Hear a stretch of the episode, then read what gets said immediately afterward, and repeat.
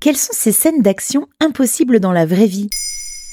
Merci d'avoir posé la question. Dans les films Die Hard, comme Piège de cristal, sorti en 1988, et 58 minutes pour vivre, sorti en 1990, le personnage interprété par Bruce Willis, John McClane, s'en sort toujours avec seulement quelques égratignures. Pour sauver sa femme, séquestrée dans un gratte-ciel, John abat plusieurs preneurs d'otages un à un, voire même en vient à défier la sécurité et l'univers hostile d'un aéroport rempli d'ennemis en moins d'une heure pour sauver à nouveau sa belle. Il s'en sort toujours avec le Marcel à peine taché de et quelques gouttes de sang répartissent ça et là sur le corps. Certes, John est très fort, mais vous me voyez venir, le résultat de ses aventures est, vous vous en doutez, mission impossible. Les combats avec des armes à feu sont-ils souvent faux? Disons qu'ils sont assez éloignés de la réalité. Prenons Rambo avec Sylvester Stallone. Le film, sorti en 1982, nous montre un vétéran de guerre, John Rambo, qui utilise son arme, une mitrailleuse automatique M60, de façon interminable. C'est-à-dire qu'on ne le voit quasiment jamais recharger son arme lorsqu'il combat.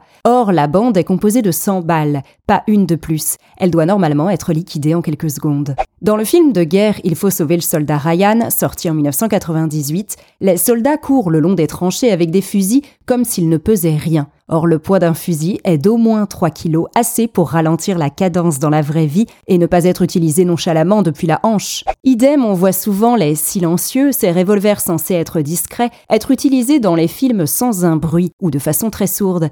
Que nenni, un Glock 17 silencieux fait à peine 10 à 20% de bruit en moins qu'un revolver classique. Existe-t-il d'autres scènes qui sont vraiment impossibles? Oui, dans Resident Evil Afterlife, sorti en 2010, l'actrice Mila Jovovich interprète Alice, une pilote accomplie. Seulement voilà, la pilote est tellement accomplie qu'elle parvient, seule, à faire atterrir son avion lancé à pleine vitesse sur le toit d'un building.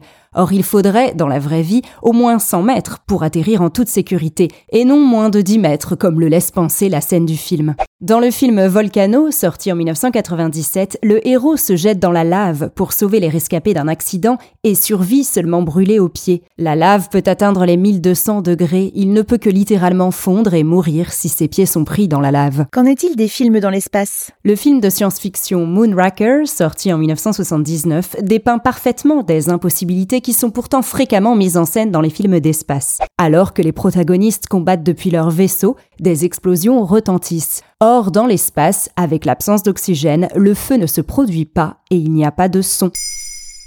Maintenant, vous savez, un épisode écrit et réalisé par Carole Baudouin. Ce podcast est disponible sur toutes les plateformes audio. Et si cet épisode vous a plu, n'hésitez pas à laisser des commentaires ou des étoiles sur vos applis de podcast préférés.